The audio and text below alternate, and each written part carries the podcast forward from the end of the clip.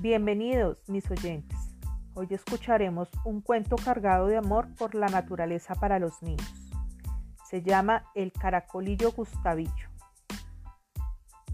Gustavillo era un caracolillo que vivía feliz en el fondo del mar.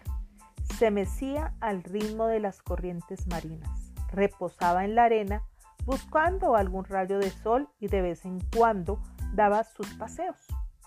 Un día un cangrejo le vio y le dijo, ¿Puedo vivir contigo? Gustavillo se lo pensó dos veces. Al final decidió ser, como un antepasado suyo, un cangrejo ermitaño. Empezaron a vivir juntos el cangrejo dentro del caracol y al poco comenzaron los problemas.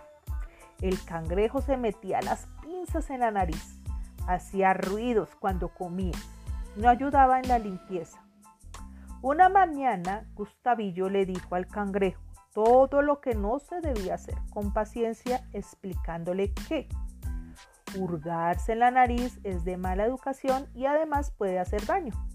Se mastica siempre con la boca cerrada. Hay siempre que colaborar en la limpieza y orden de donde se vive. El cangrejo se quedó callado. Salió de la casa y se perdió durante varios días. Cuando volvió, habló con Gustavillo y entre los dos juntitos hicieron una lista de las cosas que, para estar juntos, debían hacer para que todo funcionara bien. A partir de ese momento se acoplaron a convivir juntos y fueron muy muy felices.